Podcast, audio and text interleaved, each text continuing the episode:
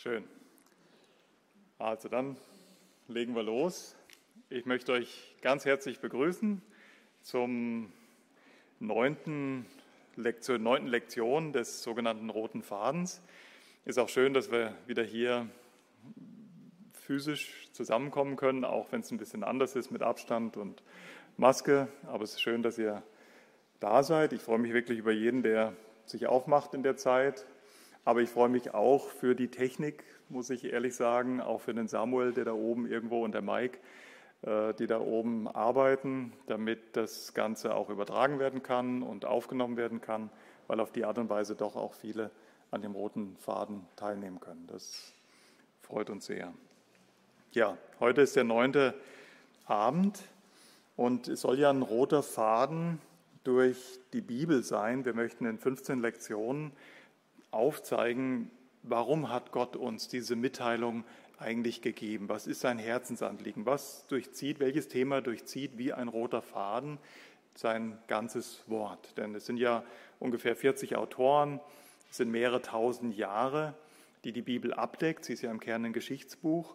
Und dann ist es nicht einfach, diesen, für die, die jetzt vielleicht nicht so häufig mit der Bibel zu tun haben, diesen roten Faden zu erkennen. Und das soll einfach unser Anliegen sein. Ähm, jetzt sind wir schon bei Lektion 9. In diesem roten Faden dreht sich sehr viel um Israel. Wir haben in den ersten Lektionen die Schöpfung gesehen. Könnt ihr euch, also die erste Lektion war, äh, wie Gott uns sein Wort gegeben hat. Und dann haben wir die Schöpfung gesehen, den Sündenfall, die Ausbreitung der Sünde und die Sintflut. Das waren die ersten fünf Lektionen. Und ab der sechsten Lektion ging es ja schon um Israel.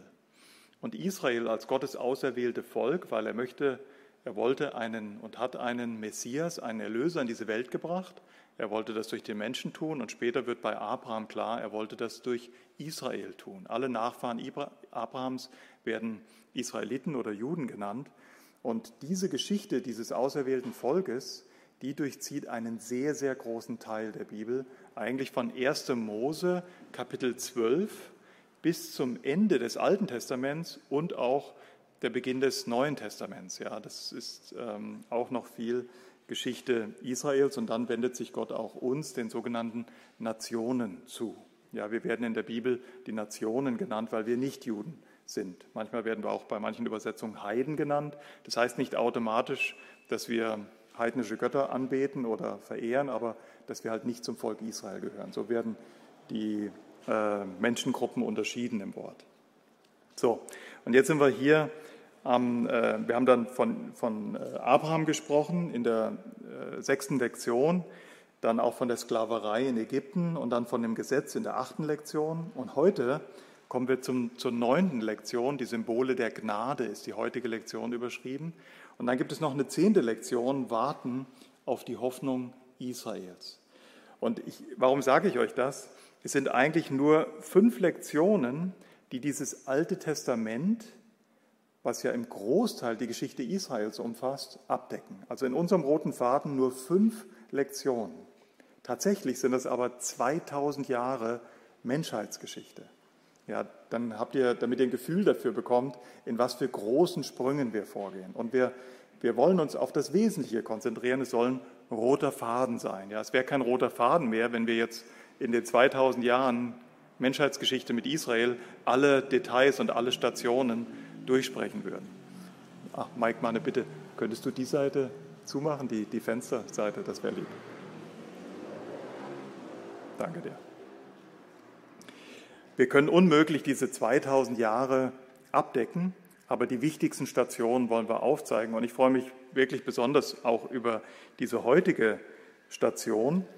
Und um die zu erklären, erinnere ich nochmal uns kurz an das, was wir das letzte Mal besprochen haben. Das letzte Mal war die Gesetzgebung. Gott hat dem Volk Israel sein Gesetz gegeben.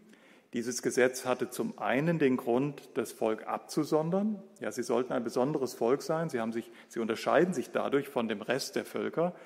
Gott hat überhaupt kein Problem damit, dass die Menschen Schweinefleisch essen, auch wenn das manchmal sehr ins Gerede kommt. Das Schweinefleisch ist nicht das Problem, die Menge und die Art, was wir heute essen, das ist das Problem. Aber Gott hat es gesegnet Aber Israel durfte kein Schweinefleisch essen. Warum?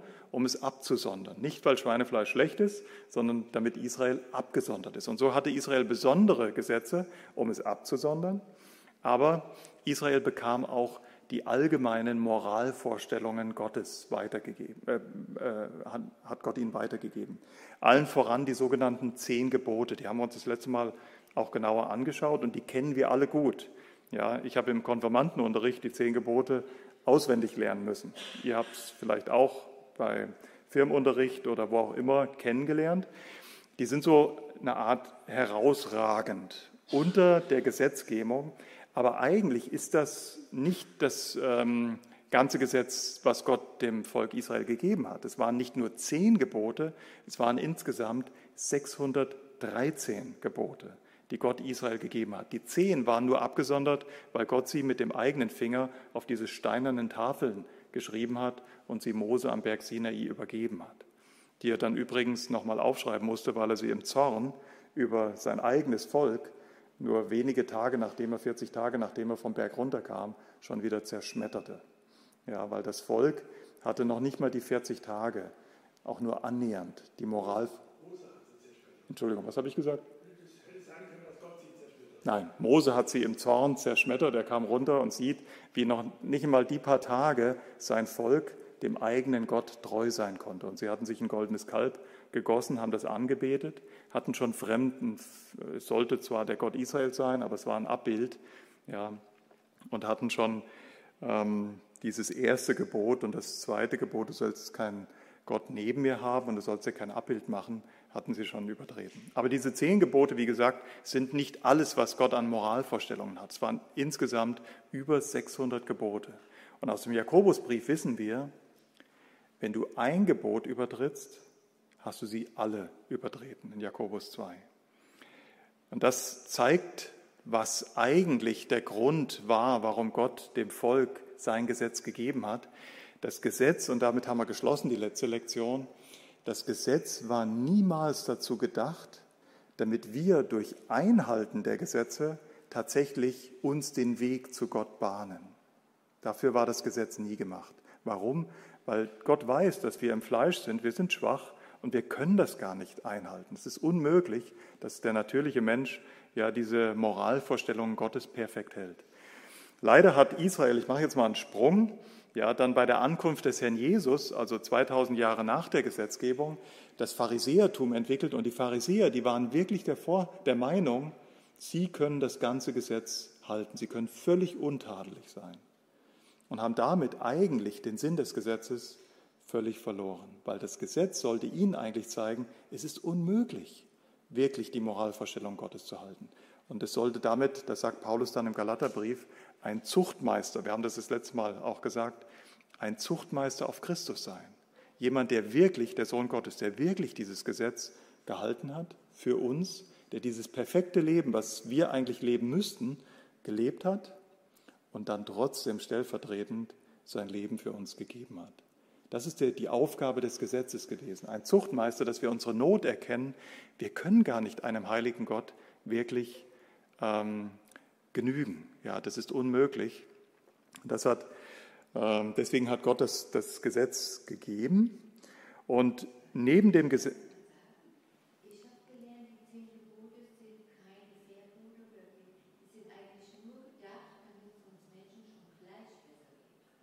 damit es uns Menschen, also ich wiederhole es mal, weil das wahrscheinlich sonst nicht. Ja. Ja. Richtig. Mit Sicherheit ist das Teil des Gesetzes. Das Gesetz hat viele Aufgaben. Ja, wir haben das letzte Mal kurz davon gesprochen, wenn jemand. Also die Frage war, ist das Gesetz nicht dazu gegeben worden, damit es uns gut geht? So ist es uns mal beigebracht worden, zum Beispiel im Firmenunterricht.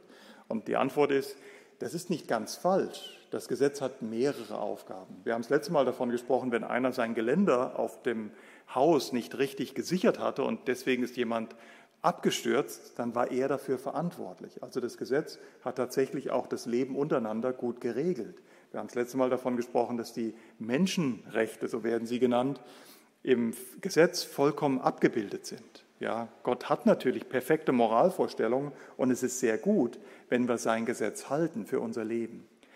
Aber zu denken, ich kann einem heiligen Gott durch das Halten der Gesetze tatsächlich genügen, das ist ein Irrglaube.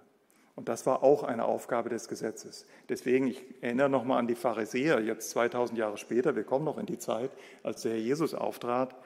Die Pharisäer dachten, sie können das perfekt halten. Und dann hat der Herr Jesus die sogenannte Bergpredigt gehalten und hat ihnen gesagt, euch wurde gesagt, wenn du eine Frau, äh, wenn du Ehebruch begehst, ja, dann äh, hast du das Gesetz übertreten.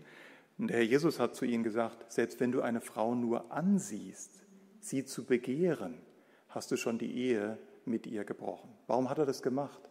Warum hat er das Joch schwerer gemacht oder die Last schwerer gemacht? Warum hat er das enger gezogen, den Kreis? Um deutlich zu machen, was eigentlich die, Absicht Gottes mit dem Gesetz war, um uns zu zeigen, wir schaffen das nicht. Wir können niemals Gott genügen. Wir brauchen, und das wird heute Abend ein großes Thema sein, wir brauchen Gnade. Wir brauchen Vermittlung.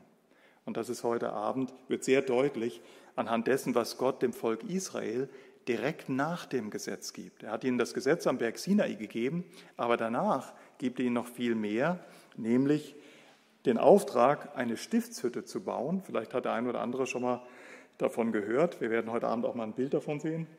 Eine Stiftshütte sollte gebaut werden. Priester sollten eingerichtet werden im Volk Israel und Opfer sollten dargebracht werden also eine Stiftshütte. Das Wort kommt meines Wissens nach von Luther. Man nennt es auch Tabernakel. Ja, manche kennen den Ausdruck Tabernakel. Das war der Ausdruck für diese Stiftshütte, was später dann der Tempel der Juden war. Die Stiftshütte, die Priester und das Opfersystem. Das schauen wir uns heute Abend mal an und es wird wesentlich interessanter, als es vielleicht auf den ersten Blick klingt. Gut, dann bete ich mit uns und dann lesen wir aus dem zweiten Buch Mose. Vater im Himmel, wir danken dir, dass du uns dein Wort gegeben hast. Danke, dass wir deine Offenbarung lesen dürfen und dass es auch deine Absicht ist, dass wir es verstehen. Du bist ein mitteilender Gott, du möchtest, dass wir wissen, was du von uns erwartest und äh, wie wir leben sollen, was wir wissen sollen, um ein Leben zu leben, was dir wohlgefällig ist. Und Dafür bitten wir um deinen Segen, auch jetzt für diese neunte Lektion, dass du uns, dass du mir hilfst, verständlich zu reden, das gut zusammenzufassen, so dass es auch dir wohlgefällig ist. Aber für uns alle bitten wir, dass du uns auch Verständnis gibst für dein Wort. Dir zur Ehre. Amen. Also drei Dinge wollen wir uns anschauen, was Gott seinem Volk dann noch neben dem Gesetz gegeben hat. Die Stiftshütte, das Priestertum und die Opfer oder dieses Opfersystem. Wir haben ja schon gesagt, sie sollten abgesondert sein, deswegen das Gesetz.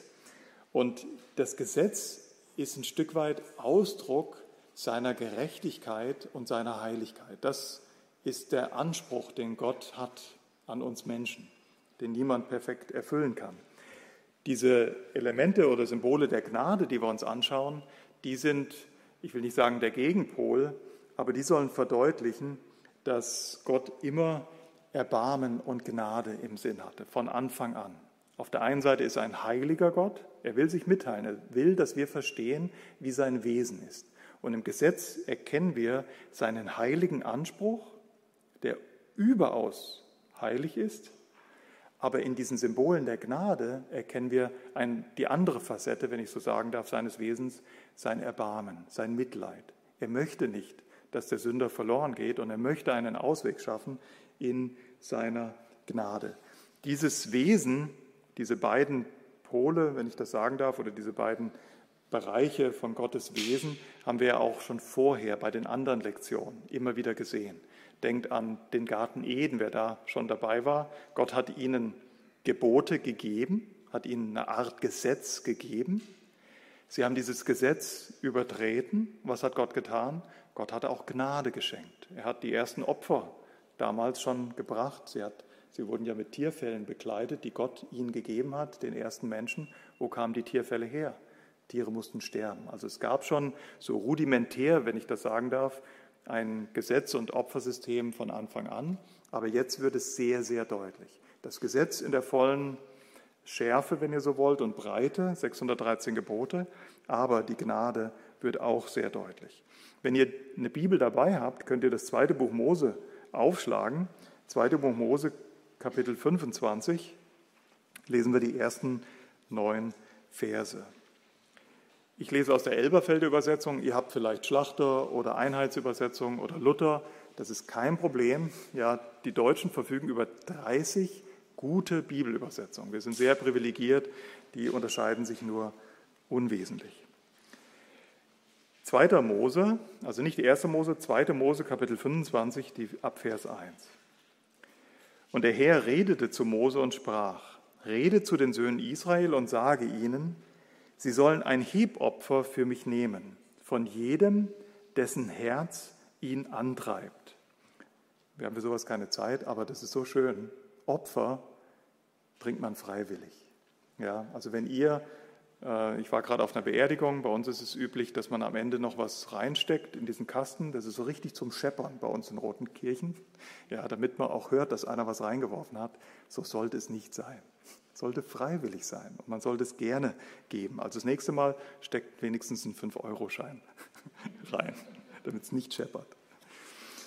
Von jedem, dessen Herz ihn antreibt, nicht die Menschenfurcht dessen Herz ihn antreibt, sollt ihr ein Hebopfer nehmen. Dies aber ist das Hebopfer, das ihr nehmen sollt, Gold, Silber und Bronze, violetter und roter Purpur, Karmesinstoff, Byssus und Ziegenhaar, rot gefärbte Witterfelle, heute von, bei mir steht Delfinen, bei anderen steht vielleicht Dachsen, bei anderen steht Meereskühe, das äh, weiß man nicht genau, wie man es übersetzen soll. Wahrscheinlich ist es von der Meereskuh heute von Delfinen und Akazienholz, Öl für den Leuchter, Balsamöle für das Salböl und für das wohlriechende Räucherwerk, Onyxsteine und andere Edelsteine zum Einsetzen in das Ephod.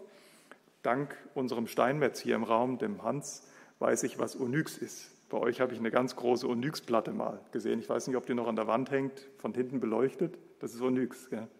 Sehr, sehr schön. Ist ein Halbedelstein, habe ich vom Hans gelernt. Onyxsteine und andere Edelsteine zum Einsetzen in das Ephod, werden wir heute Abend noch sehen, und die Brusttasche. Und sie sollen mir ein Heiligtum machen, damit ich in ihrer Mitte wohne. Nach allem, was ich dir zeige, nämlich dem Urbild der Wohnung und dem Urbild all ihrer Geräte, danach sollt ihr es machen. Ich möchte gleich zu Anfang das Augenmerk auf einen Vers lenken. Also es ist klar, Mose soll jetzt ein Hebopfer einsammeln. Und dieses Hebopfer besteht aus sehr edlen Materialien, weil daraus diese Stiftshütte, dieses, dieses Zelt der Begegnung wird es auch genannt, gebaut werden sollte. Aber es wird auch die Absicht klar gemacht. Schaut nochmal den Vers 8 an. Im Vers 8 heißt es, und sie sollen mir ein Heiligtum machen, also eben diese Stiftshütte oder dieses Tabernakel, Warum? Damit ich in ihrer Mitte wohne. Ihr Lieben, ich habe das schon mehrfach gesagt, auch heute Abend, Gott hat uns ein Wort gegeben, damit wir sein Wesen kennenlernen. Er möchte sich mitteilen. Er ist ein mitteilender Gott. Das war eines der Hauptthemen am ersten Abend. Und hier sehen wir eine weitere Eigenschaft Gottes, die irgendwie in den, ihr wisst vielleicht gar nicht, von was ich rede, wenn ich das Wort benutze, systematischen Theologien meistens gar nicht oder unterbelichtet wird.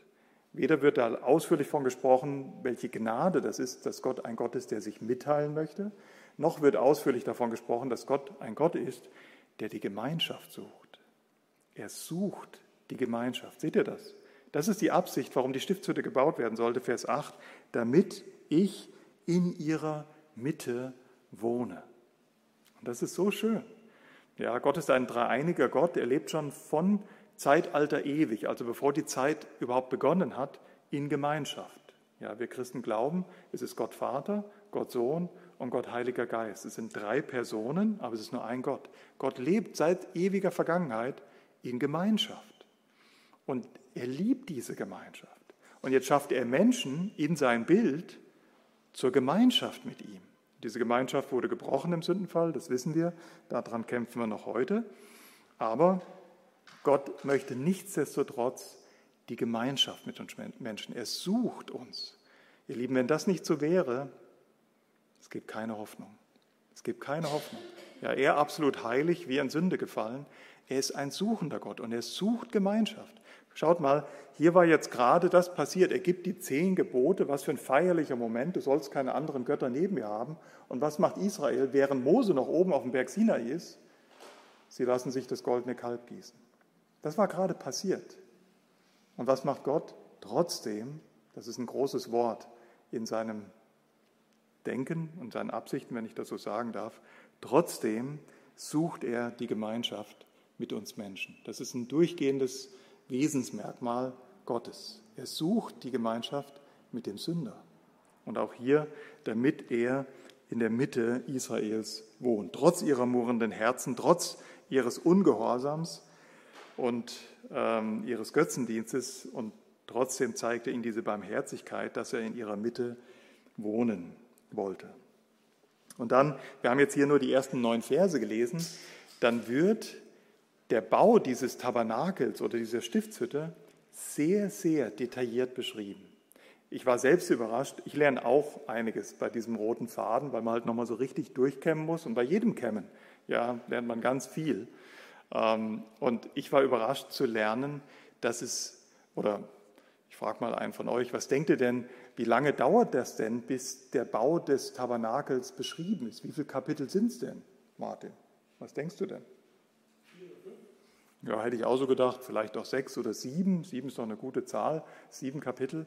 Es sind 50 Kapitel in der Bibel, die den Bau des Tabernakels und ähm, äh, dem, was damit zusammenhängt, sich beschäftigen.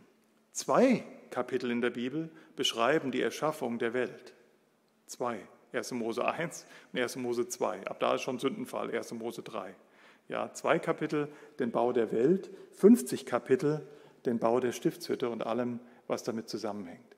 Und das ist nicht von ungefähr, denn wenn ihr aufgepasst habt, im Vers 9 haben wir gelesen, nach allem soll diese Stiftshütte gebaut werden, was ich dir zeige, nämlich dem Urbild der Wohnung und dem Urbild all ihrer Geräte.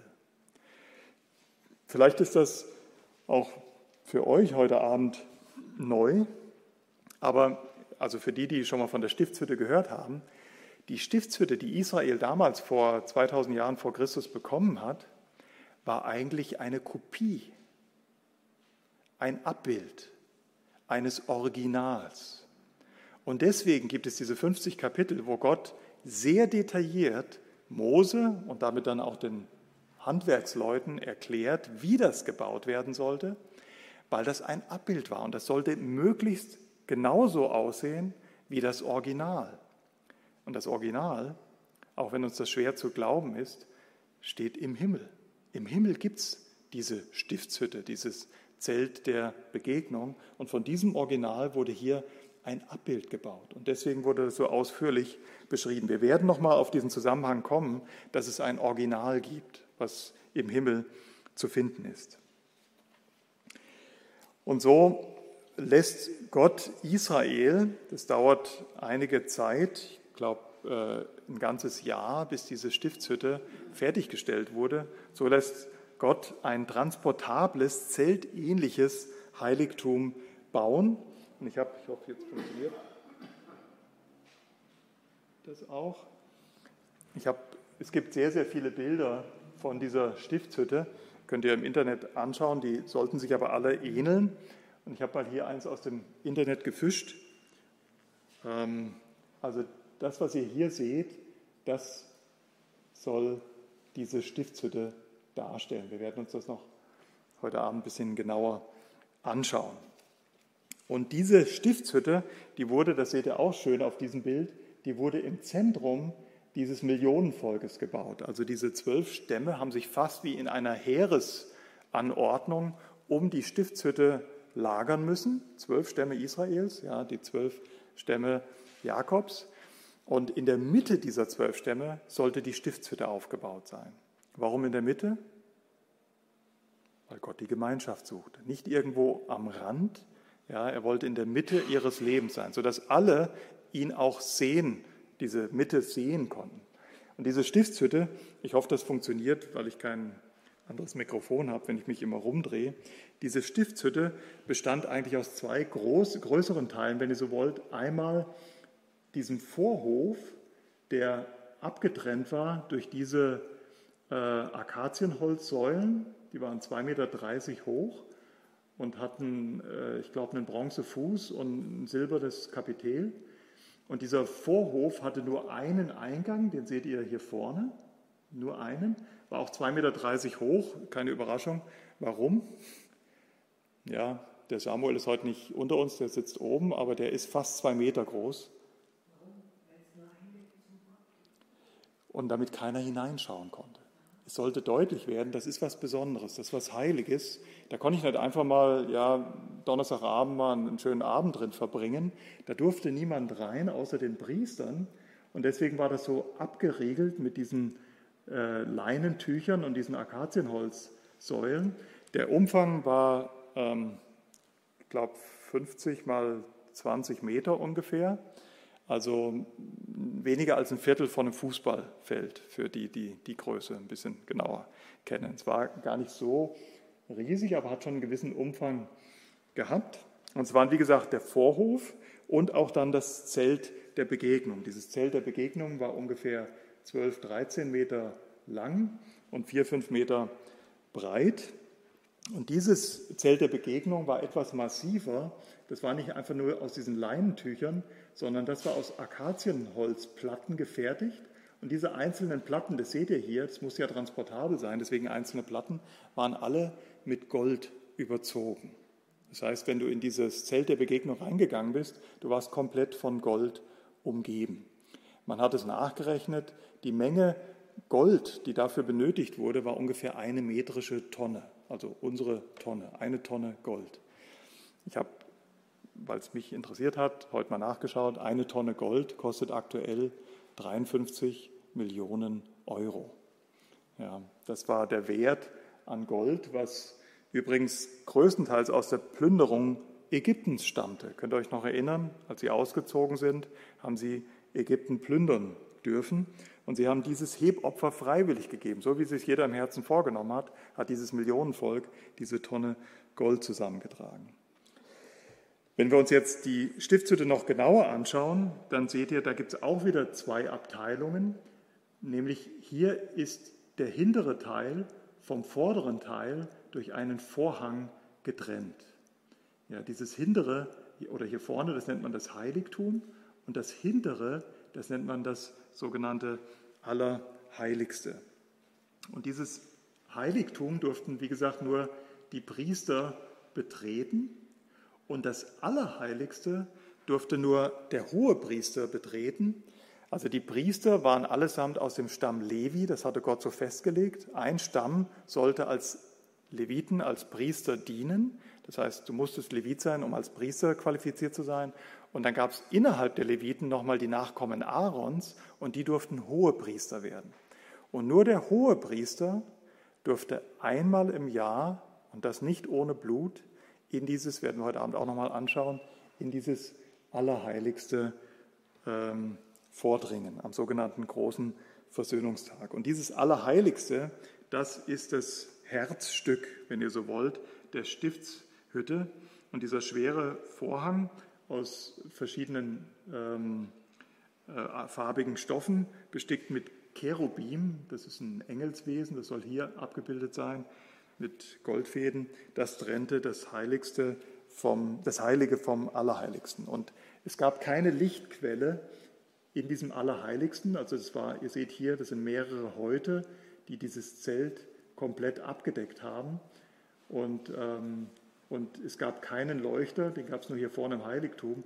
Im Allerheiligsten gab es keine Lichtquelle, da wollte Gott seine Gegenwart offenbaren. Hier habe ich es mal ein bisschen näher rangeholt. Die Auflösung ist nicht so gut, aber ich denke, man kann es gut erkennen. Die Einrichtung, ähm, ich gehe nochmal zurück Und zwar, also wenn ich ganz zurückgehe, das war das Ganze. Und wenn ihr hier vorne seht, da steht ein Altar, das ist ein Räucheraltar.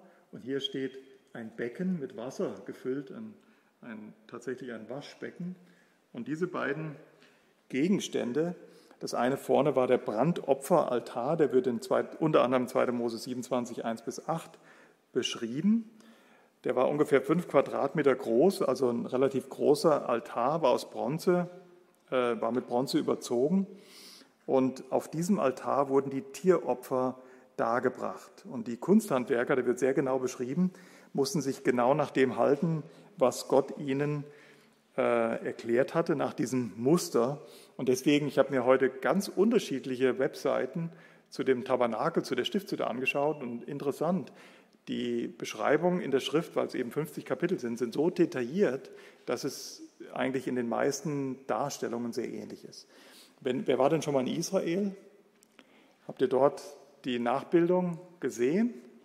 Einer hat es gesehen, ja, der, der, Hans ist dort in die Wüste gegangen und ähm, dort steht eine originalgetreue Nachbildung eben dieser Stiftshütte.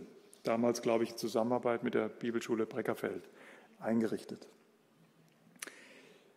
Gut, dieser Brandopferaltar äh, stand vorne und dann gab es noch dieses große bronzene Waschbecken. Hier seht ihr gerade, wie sich auch ein Priester, der mit weißen äh, Leinen bekleidet ist, die Hände und auch die Füße wusch, denn ein Priester durfte nicht in dieses Heilige, also hier in diesen Vorraum, eintreten, ohne sich vorher rituell gewaschen zu haben.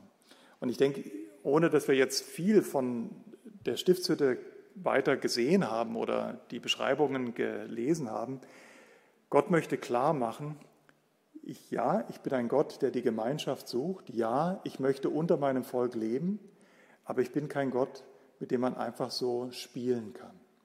Ich bin ein heiliger Gott und man kann sich mir nicht einfach so kumpelhaft nahen. Ja, die konnten nicht einfach mal so vorbeilaufen, wie es ihnen gefallen hat.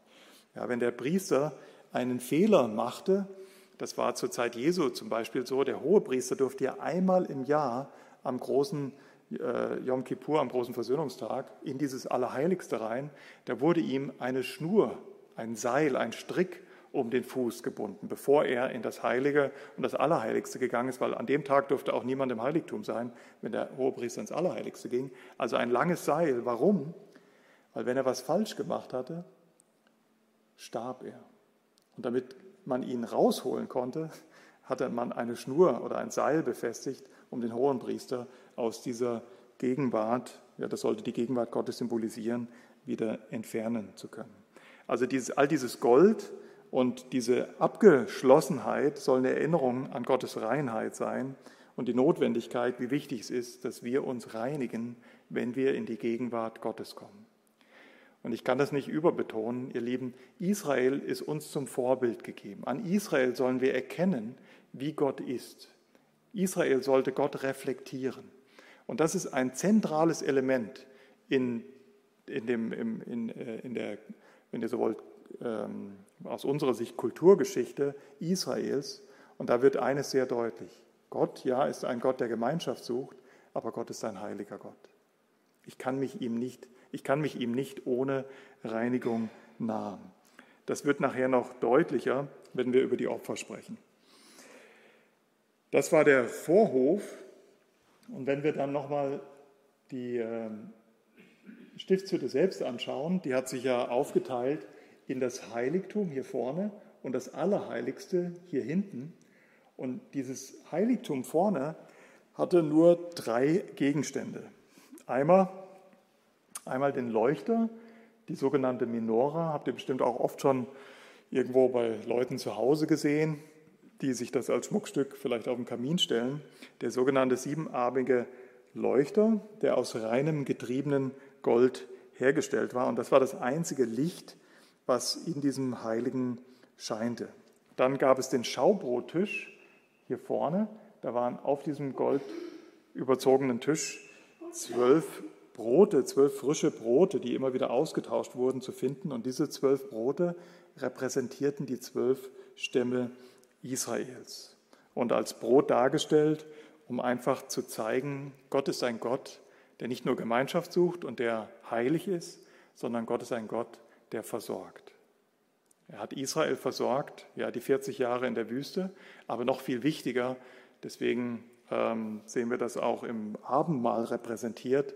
Dieses Brot zeigt den Leib des Herrn Jesus, weil Gott versorgt. Wir werden am Ende nochmal darauf zu sprechen kommen. Gott versorgt ein, äh, auch uns mit dem notwendigen Opfer.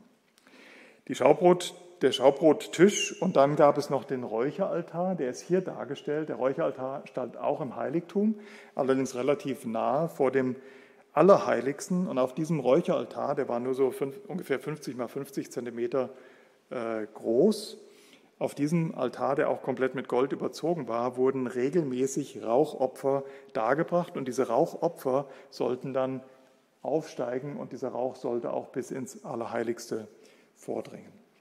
Wenn wir uns dann das Allerheiligste genauer anschauen, Bild wird nicht besser, weil die Auflösung nicht besser war, aber ich denke, von da hinten könnt ihr es trotzdem erkennen. Ich kann auch das kleinere Bild nehmen. Das ist jetzt hier der hintere Teil. Im Allerheiligsten gab es nur einen einzigen Gegenstand und das war die sogenannte Bundeslade. Auch die Bundeslade, Kapitel 25, Vers 10 bis 22, wird sehr exakt beschrieben, wie sie hergestellt werden durf, sollte. Und da durfte, wie gesagt, der Hohepriester nur einmal im Jahr äh, nicht ohne Blut am großen Versöhnungstag eintreten. Und diese Bundeslade bildete auch den sogenannten Gnadenthron. Das soll der Deckel sein, hier über der Bundeslade.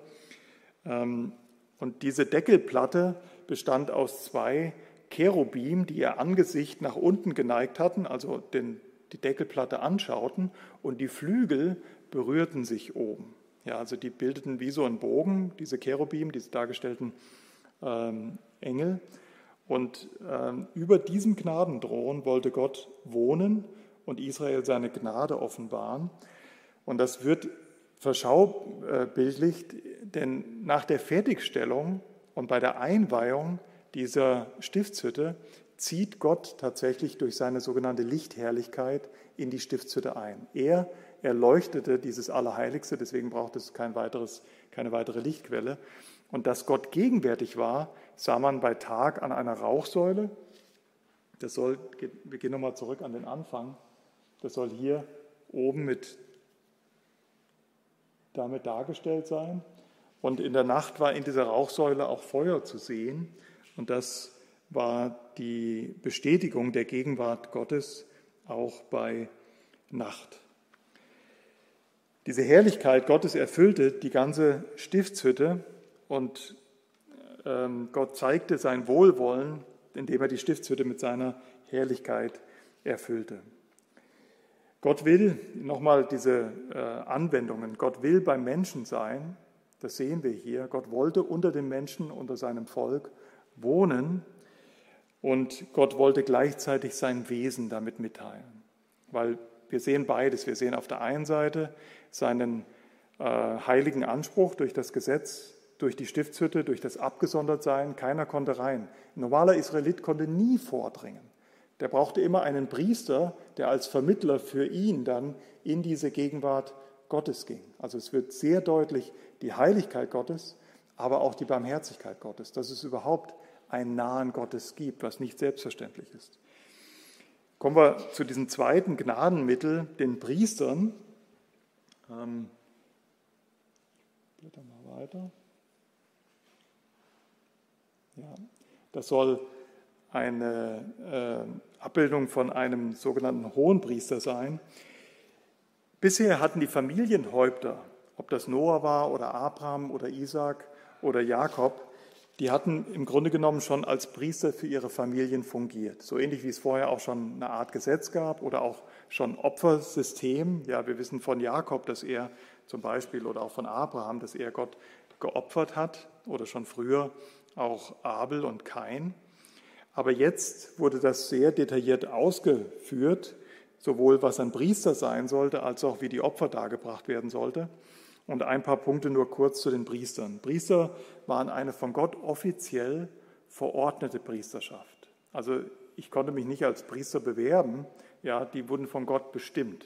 Wie ich schon vorhin gesagt hatte, das waren die Leviten, das wurde äh, von Gott so festgelegt, und speziell aus dem Stamm Aaron und seinen beiden Söhnen, da sollten dann die hohen Priester herausgebildet äh, werden. Liegt das an mir? Hm.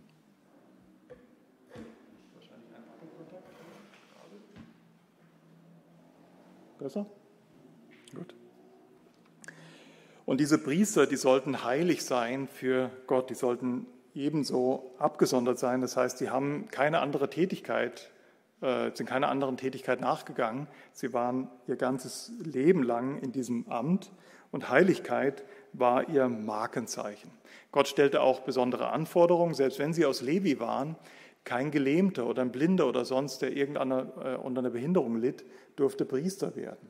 Jetzt denken wir vielleicht heute, wo wir von Inklusion sprechen, das ist aber unfair, das ist ja diskriminierend. Gott ging es nicht darum, irgendjemanden zu diskriminieren. Ganz im Gegenteil. Das wissen wir auch aus dem Gesetz. Er hat sich ganz besonders um diejenigen gekümmert, die mit Behinderungen zu kämpfen hatten. Nur wollte er deutlich machen, er ist ein heiliger Gott. Und er sollte mehr seine Moralvorstellungen deutlich machen. Ja, ich möchte nicht, das sehen wir nachher auch bei den Opfertieren, wenn es darum ging, ein Opfertier darzubringen, dann war eine Anforderung, dieses Opfertier durfte keine Fehler haben. Ja, also nicht irgendwie ein gebrochenes Bein, ja, dann ist gut genug, dann können wir es opfern. Und das war die Philosophie, die dahinter steckte. Nicht diskriminieren, sondern nur das, ähm, äh, dieses, ähm, die Reinheit Gottes, dieser moralische Anspruch an ein reines Leben sollte reflektiert werden. Und die Priester waren Gottes Beauftragte, denn sie hatten im Grunde genommen zwei Aufgabenbereiche.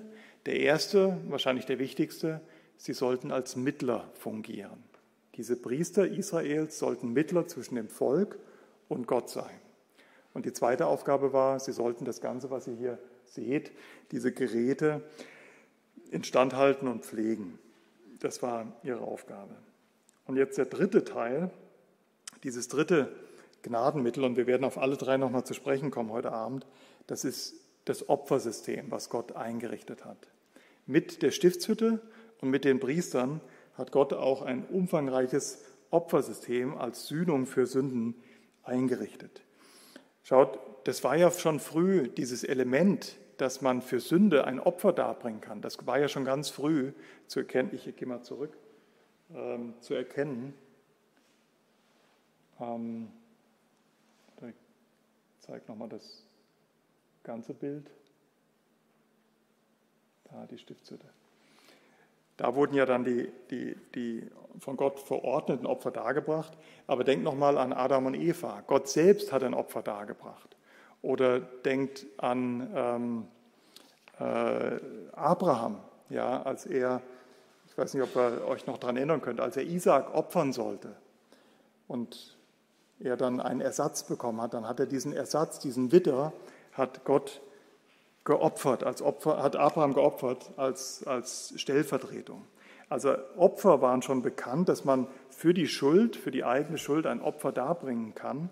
Aber jetzt wurde das sehr, sehr detailliert ausgestaltet. Warum Opfer?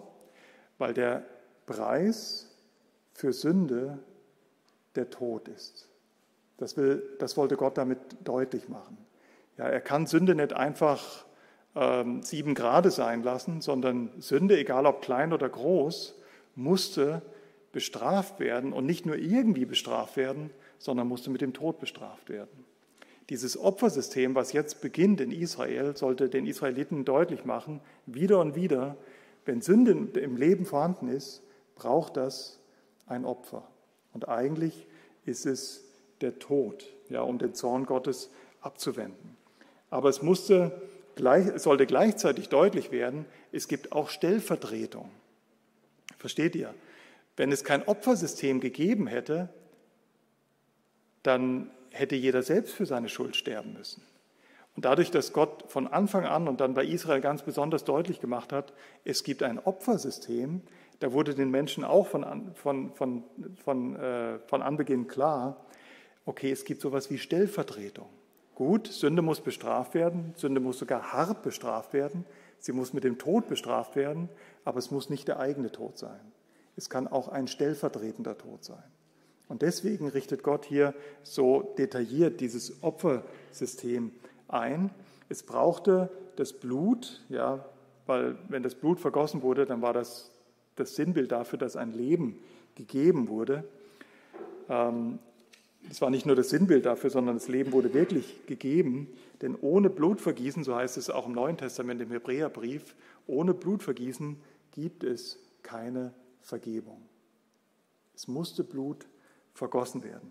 Für uns, oder wenn das hier einer vielleicht auch hört, der denkt vielleicht, Mensch, ist das martialisch oder ist das hart? Aber ich glaube, es liegt mehr daran, dass wir heute keine Vorstellung mehr von der Heiligkeit Gottes haben.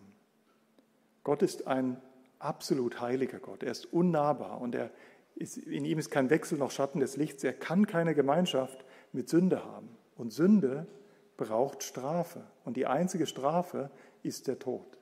Und wir sollten eigentlich nicht solche Gedanken denken, oh wie martialisch oder wie hart. Wir sollten eigentlich, wenn wir richtig denken, verstehen, wie gnädig, dass es Vertretung gibt.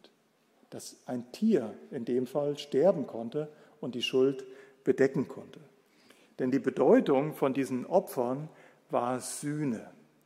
Das ist ein sehr schönes Wort. Vermutlich hat es auch Luther erfunden oder entdeckt oder geschaffen. Sühne kommt oder hat Verwandtschaft mit dem Wort Versöhnung.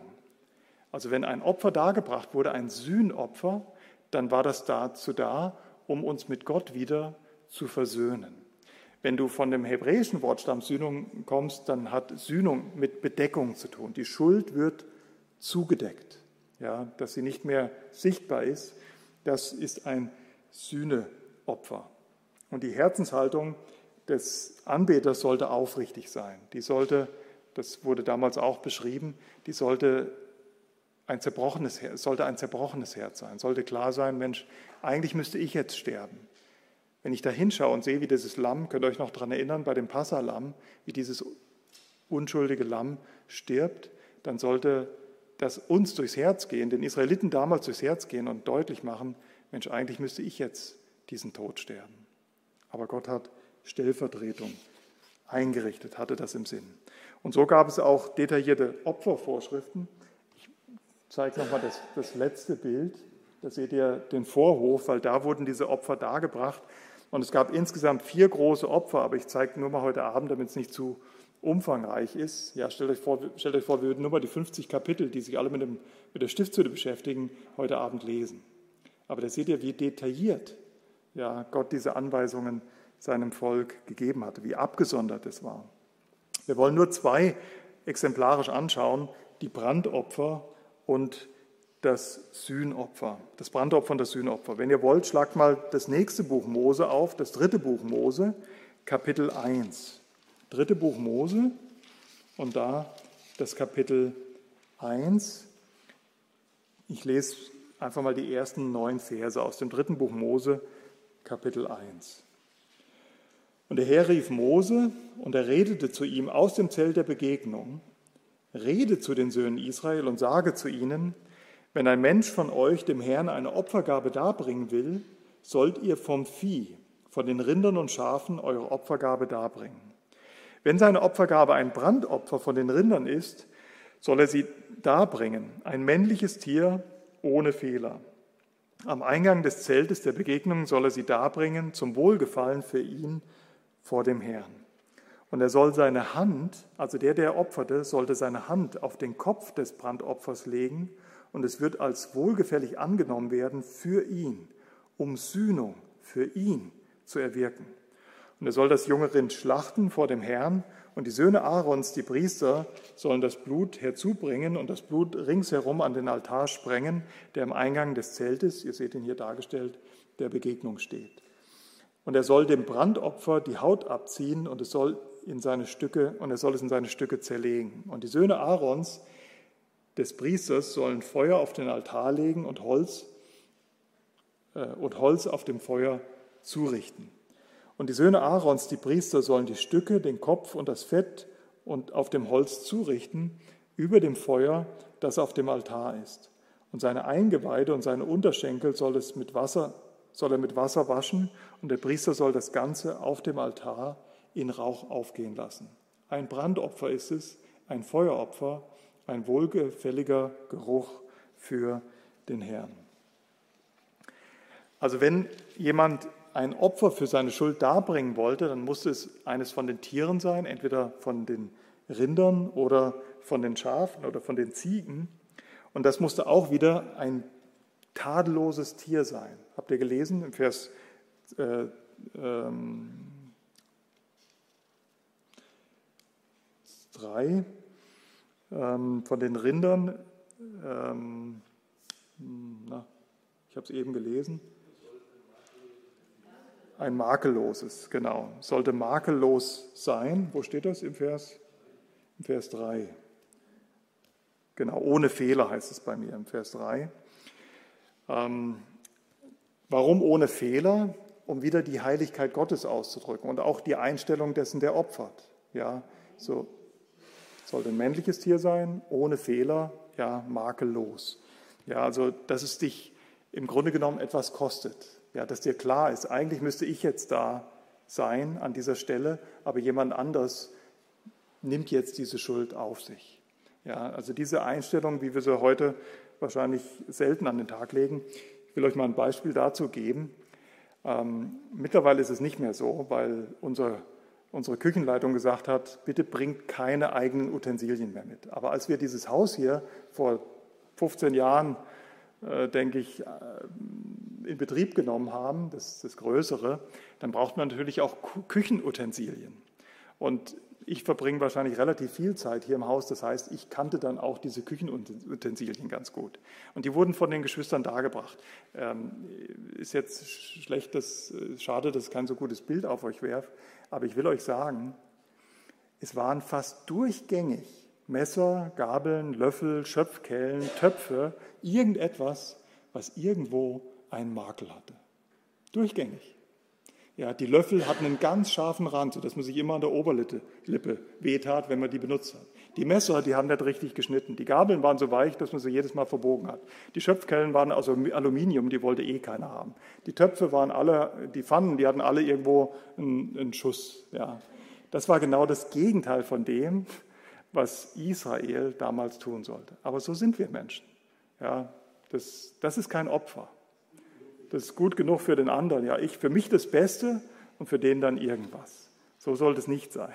Ja, also hat sich bis heute nicht viel geändert. Deswegen hat Gott diese Anforderungen äh, gestellt.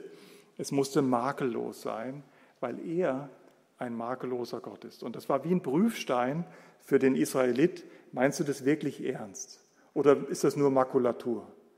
Ja, machst du das nur, ja, um, naja, mich irgendwie äh, oder die Menschen vielleicht auch vor den Menschen, um, äh, um mich ruhig zu stellen, ja, nach deinen Vorstellungen. So ähnlich wie bei Kain und Abel. Gott hatte gesagt, es musste ein Blutopfer sein. Auch wenn es nicht so explizit ausgesprochen war. Jetzt sehen wir es ganz explizit. Ohne Blut gibt es keine Vergebung der Schuld. Abel wusste das. Der hat immer von seinen Schafen was dargebracht. Kain dachte, nö, es geht auch unblutig. Dann gebe ich halt was von meinem Getreide und das war Gott nicht wohlgefällig. Er sah nicht auf dieses Opfer. Es hat sehr viel mit der Haltung unseres Herzens zu tun. Und es hatte sehr viel mit der Haltung von diesen Israeliten zu tun. Was auch schön ist, Vers 4, und dann sollte dieser Israelit, dieser Jude, die Hand auf den Kopf des Brandopfers legen. Warum ist das passiert? Das sollte auch symbolisch sein. Er sollte sich mit diesem Tier identifizieren und sollte im Herzen sagen, die Schuld, die ich in meinem Leben habe, müsste ich eigentlich tragen, aber die liegt jetzt auf dir. Und du stirbst an meiner Stadt. Überlegt mal, 2000 Jahre vor Christus, ihr wisst schon, auf was das alles hinausläuft, aber 2000 Jahre vor Christus gibt Gott diese Ordnung seinem Volk und dieses Volk wiederum sollte ein Priestertum für uns alle sein. An Israel sollten wir die Heiligkeit, aber auch die Gnade und das Versöhnungswerk Gottes erkennen können. Was für ein wunderbares Bild. Ja, der Jude legte seine Hand auf diesen Schafsbock oder auf das Rind, um symbolisch ja zu sagen, du übernimmst für mich die Sühnung. zur Identifikation. Und so starb dann ja stellvertretend dieses Tier an der Stadt dessen, der das gegeben hat. Also die Juden lernten von klein auf, wenn ich das so sagen darf, es gibt Repräsentation, es gibt Vertretung. Versteht ihr? Jemand anderes stirbt an meiner Stadt. Das ist für einen Juden nicht schwer zu verstehen. Für uns Heidenchristen, so sagt die Bibel, oder für die Nationen ist das manchmal schwerer zu verstehen, aber für einen Juden überhaupt nicht schwer. Noch ein zweites, das Sündopfer, das wird in 3. Mose 4 beschrieben. Die Verse 1 bis 6 können wir auch noch lesen, weil wir heute Abend wenig gelesen haben. 3. Mose 4, die Verse 1 bis 6. Und der Herr redete zu Mose, rede zu den Söhnen Israel und sage, wenn jemand aus Versehen sündigt gegen irgendetwas, was der Herr zu tun verboten hat, und irgendeines von ihnen tut, wenn der gesalbte Priester sündigt, zur Schuld des Volkes, dann soll er für seine Sünde, die er begangen hat, dem Herrn ein Jungstier ohne Fehler als Sündopfer darbringen. Und er soll den Stier an den Eingang des Zeltes der Begegnung vor dem Herrn bringen und seine Hand auf den Kopf des Stieres legen und den Stier vor dem Herrn schlachten. Und das Gleiche, wir lesen jetzt nicht das ganze Kapitel, aber Vers 13 gab es das Sündopfer für die ganze Gemeinde, Vers 22 ein Fürst, ein Leiter und Vers 27 äh, wenn ein Einzelner vom Volk des Landes ja, gesündigt hatte. Also es gab auch Sündopfer und die waren für jeden Israeliten obligatorisch, um Vergebung für unabsichtliche Sünden zu erlangen. Dieses Opfer ähnelte eigentlich dem Brandopfer, was wir eben schon gelesen haben, aber mit einer Ausnahme. Das Blut von diesem Sündopfer wurde bis ins Heilige gebracht. Ja, die Brandopfer wurden nur vorne im Vorhof gebracht, aber die Sündopfer, da wurde von dem Blut genommen, das wurde bis ins Heilige gebracht, am großen Versöhnungstag, sogar in das Allerheiligste. Reden wir noch kurz vom großen Versöhnungstag. Hat schon mal Yom Kippur jemand davon gehört? Das ist ähm, dieser Tag, den die Juden heute noch als hohen Feiertag begehen. Und dieser Yom Kippur ist wohl anschaulichste, die anschaulichste Darstellung des Opfers als Sühnemittel. In 3. Mose 16, Vers 29, wenn ihr das aufschlagen wollt, 3. Mose 16, ähm, da heißt es, und dies soll, Vers 29, und dies soll euch zu einer ewigen Ordnung sein. Im siebten Monat, am zehnten des Monats, sollt ihr euch selbst demütigen und keinerlei Arbeit tun. Denn an diesem Tag wird man für euch Sühnung erwirken um euch zu reinigen. Von all euren Sünden werdet ihr rein sein vor dem Herrn. Vielleicht nur kurz drei Aspekte zu diesem Yom, Yom Kippur äh, im gleichen Kapitel ab Vers 11, äh, die Verse 11 bis 14. Und Aaron bringe den Jungstier des Sündopfers, der für ihn ist, herbei und tue Sühnung für sich und für sein Haus und schlachte den Jungstier des Sündopfers, der für ihn ist. Also an diesem großen Versöhnungstag, ich hatte das eingangs schon mal gesagt, das war der einzige Tag im Jahr, wo der hohe Priester in dieses, ähm, in dieses Allerheiligste gehen durfte. Also in die, buchstäblich in die Gegenwart, in die irdische Gegenwart Gottes hier hinten, die über der Bundes, wo er über der Bundeslade äh, seine Lichtherrlichkeit aufgerichtet hatte. Und damit der Priester das tun durfte, musste er erst einmal ein Opfer für sich selbst darbringen, für seine eigene Schuld. Ja, der Hohepriester musste zuerst gereinigt werden. Und Aaron bringe den Jungstier des Sündopfers, der für ihn ist, herbei und tue Sühnung für sich und sein Haus und schlachte den Jungstier des Sündopfers, der für ihn ist.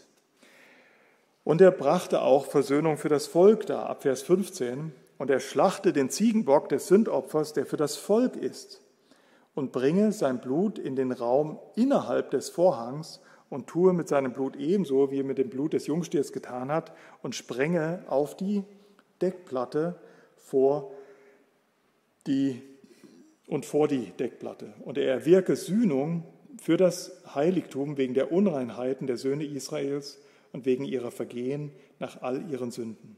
Und ebenso soll er für das Zelt der Begegnung soll es für das Zelt der Begegnung tun, das sich bei ihnen befindet, mitten in ihren Unreinheiten.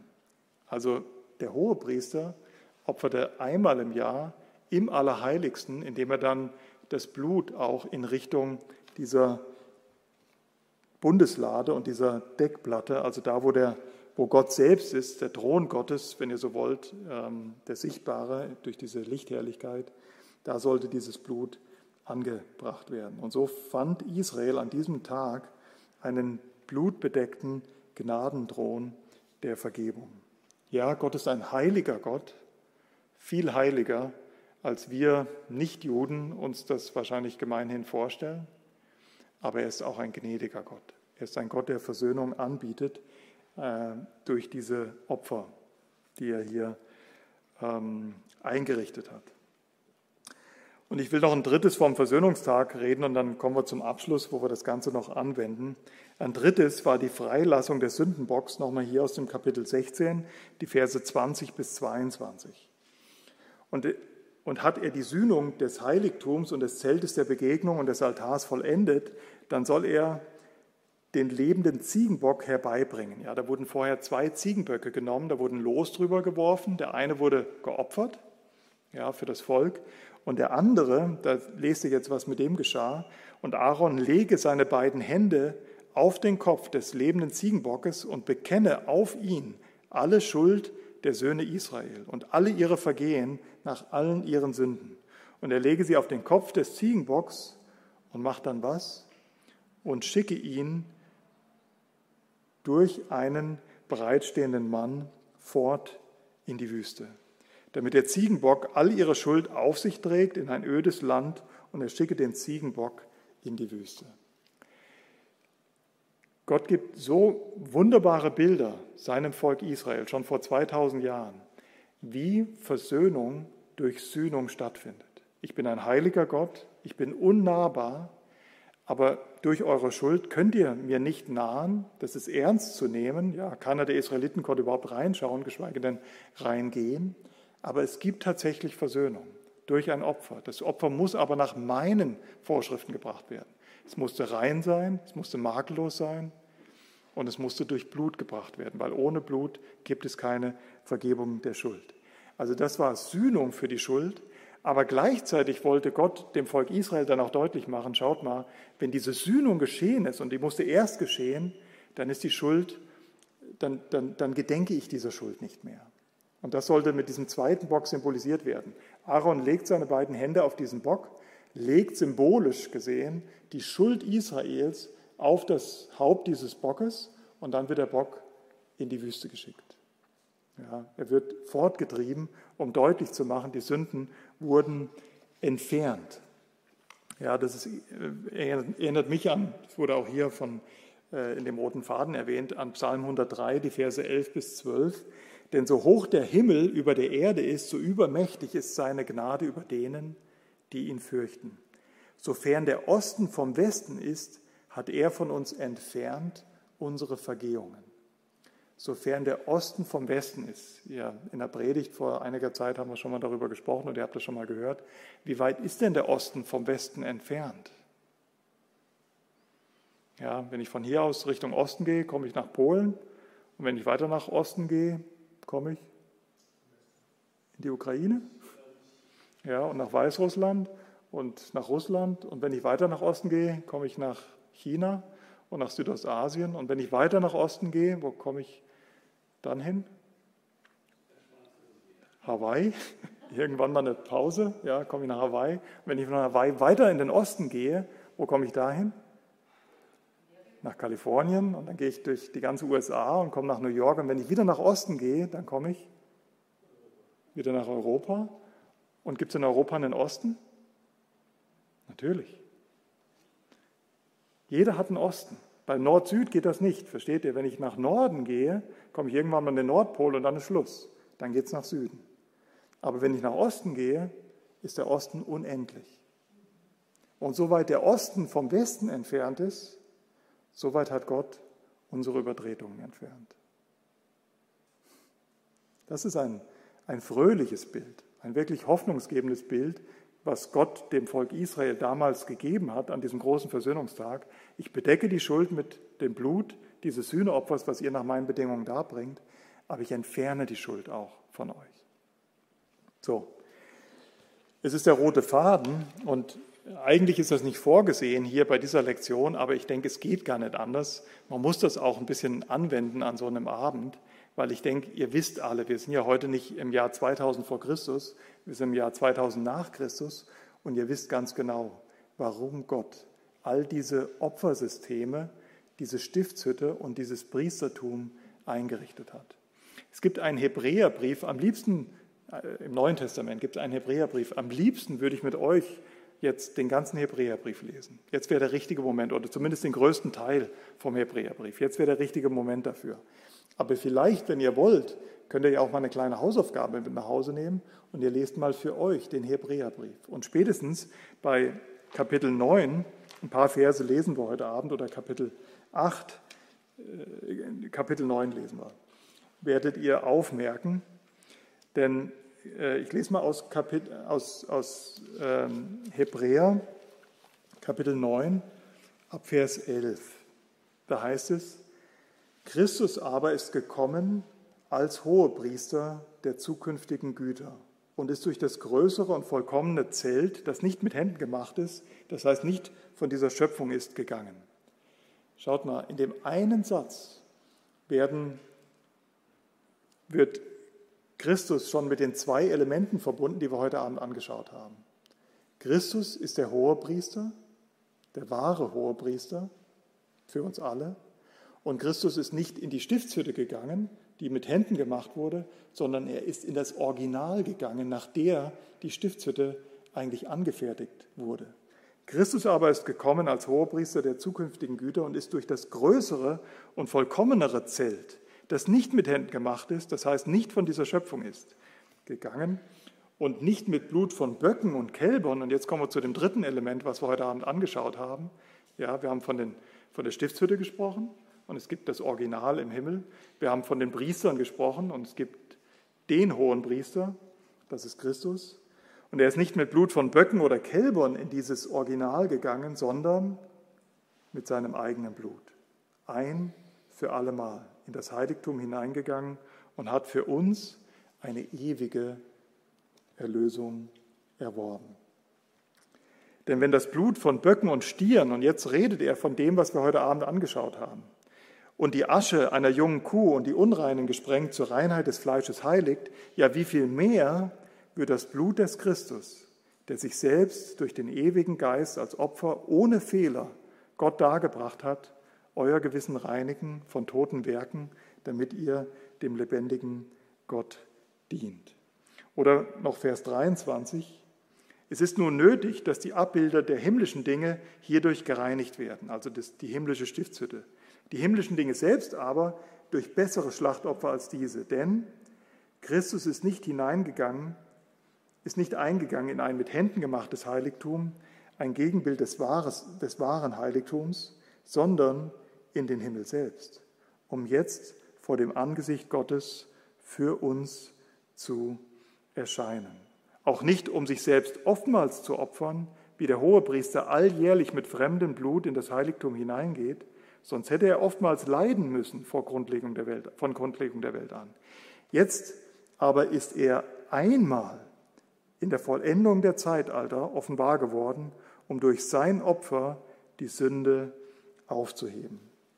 Und jetzt springen wir noch zum Kapitel 10, Vers 10. In diesem Willen sind wir geheiligt durch das ein für allemal geschehene Opfer des Leibes Jesu Christi. Vers 14. Denn mit einem Opfer hat er die, die geheiligt werden, wie heilig gemacht, wie vollkommen gemacht? Für immer vollkommen gemacht. Gott ist ein Gott, der die Gemeinschaft sucht. Er sucht die Gemeinschaft mit dem Sünder. Er sucht die Gemeinschaft mit dir. Er kann keine Gemeinschaft mit dir haben, weil Gott Licht ist und kein Wechsel noch Schatten des Lichts ist, ist in ihm. Es ist unmöglich, sich einem heiligen Gott zu nahen. Aber Gott ist nicht nur ein heiliger Gott, er ist auch ein gnädiger Gott. Und tausende von Jahren vorher zeigt er durch Israel der ganzen Welt, wie man sich Gott nahen kann, nämlich zu seinen Bedingungen. Es gibt ein Heiligtum, in dem er lebt. In dieses Heiligtum kann nur ein Priester vordringen als Mittler zwischen Gott und den Menschen. Und er kann nicht ohne Blut kommen. Und dieses Blut kann stellvertretend dargebracht werden. Und jetzt stellt euch vor, jetzt gibt es wirklich ein makelloses Opfer. Jesus Christus ist der Sohn Gottes, ist Gott selbst. Und dieses makellose Opfer ist gleichzeitig unser Hohepriester und geht nicht in ein von Menschen gemachtes Tabernakel, sondern geht in den Himmel selbst, vor den Thron Gottes und bringt dort nicht irgendein Opfer dar, sondern sein eigenes Blut. Christus stirbt für dich. Die Israeliten haben unendlich viele Opfer darbringen müssen. Allein in einem Jahr Unmengen an Opfer, wieder und wieder und wieder. Aber hier wird jetzt deutlich gesagt, ein für allemal. Warum? Weil es Gott selbst ist, der das Opfer in seinem eigenen Blut dargebracht hat. Und ich möchte uns geradezu fragen, wie können wir ein solches Opfer missachten? Wie kann, können wir an so einem Christus vorübergehen? Wenn wir es mit einem heiligen Gott zu tun haben, dem wir uns niemals nahen könnten, der Gemeinschaft mit uns sucht, der uns Versöhnung anbietet, zu seinen Bedingungen. Und er hat am Ende gesprochen durch seinen Sohn Jesus Christus. Sein Opfer kommt in die Welt. Siehe das Lamm Gottes, sagt Johannes der Täufer, was der Welt Sünde trägt. Und das ist viel größer als das, was wir uns da vorstellen können, weil er hat dieses Blut nicht einfach nur auf Golgatha vergossen. Er hat es im Himmel angewendet. Es musste Gott wohlgefällig sein. Der Zorn Gottes wurde gestillt. Aber das Opfer war so groß, dass es Gott wirklich ein für einmal gefallen konnte. Warum? Weil Gott selbst geopfert wurde. Größer kann das Opfer nicht mehr sein. Und deswegen ist jetzt Ruhe da. Christus konnte sich setzen. Er wird nicht nochmal kommen, um sich selbst zu opfern. Er wird nicht mehr als Retter kommen, er wird als Richter kommen. Und wohl dem, der ihn vorher als Retter kennengelernt hat. Denn er ist für uns alles. Amen. Amen. Ja, dann bete ich noch mit uns und dann, wenn ihr noch Zeit habt, können wir gerne noch ein bisschen Gemeinschaft haben.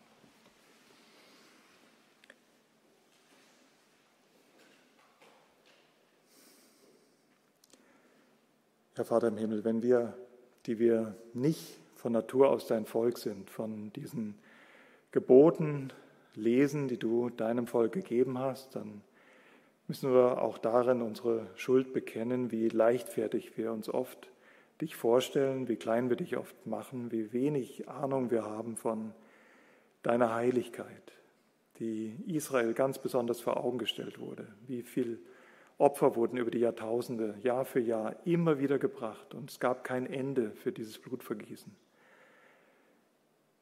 Danke, Herr, dass du uns dein Wort gegeben hast. Danke, dass wir das auch verstehen dürfen, Herr, dass du uns die Augen geöffnet hast für dich, Herr Jesus, dass du nicht nur unser Hohepriester bist, sondern dass du das Lamm Gottes bist, dass du dich selbst vor 2000 Jahren dargebracht hast für die ganze Schuld der Welt, ein für allemal, dass das völlige Sühnung gebracht hat, was du auf Golgatha vollbracht hast. Habe herzlich Dank dafür und ich bitte ich herzlich, dass du jedem, der das liest oder der auch den roten Faden hört, dass du ihm das klar machst, Herr, was, wie getrennt wir eigentlich von dir wären ohne dich, Herr Jesus, wie, wie, wie weit wir entfernt sind durch unsere Schuld wie unmöglich es ist, dir wohlgefällig zu sein, Vater. Aber dass du, Herr Jesus, völlige Sühnung vollbracht hast, dass du uns wirklich nahe gebracht hast, dass die Schuld ein für alle Mal gesühnt ist, dass sie so weit von uns entfernt ist, wie der Osten vom Westen entfernt ist. Hilf, dass wir das Opfer dankbar annehmen und unser ganzes Leben nachher nicht mehr von Angst, sondern von Dankbarkeit und Ruhe geprägt ist und von Liebe zu dir aus dieser Dankbarkeit heraus.